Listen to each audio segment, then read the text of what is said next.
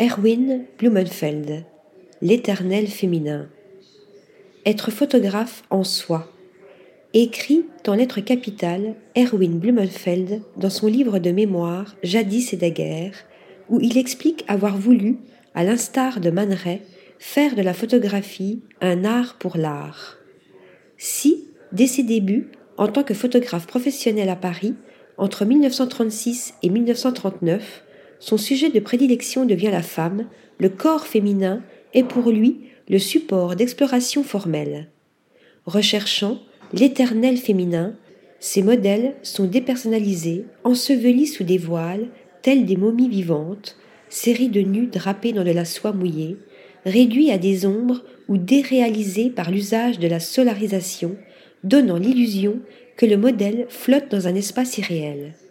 Cadrage serré, surexposition, double exposition, jeu de miroir et de mise en abîme, ombre et lumière théâtralisées, démultiplication des silhouettes par surimpression multiple, masquage et autres montages virtuoses, ces expérimentations les conduiront à réaliser des compositions proches de l'abstraction.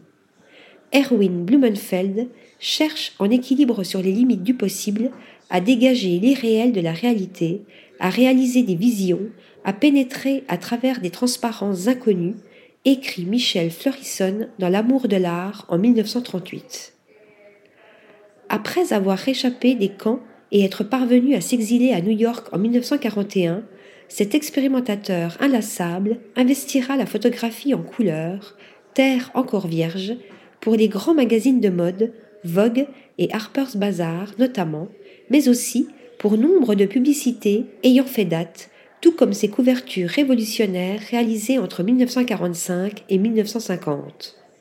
Iconique entre toutes, l'une de celles qui fit la une du Vogue américain en 1950, son célébrissime œil de biche au regard tombeur surgissant, au-dessus d'une bouche écarlate ponctuée d'une mouche gourmande, d'une page toute blanche, en dit long sur son inventivité plastique. Simplification des lignes et économie des formes, suppression des détails pour concentrer la prise de vue sur l'essentiel,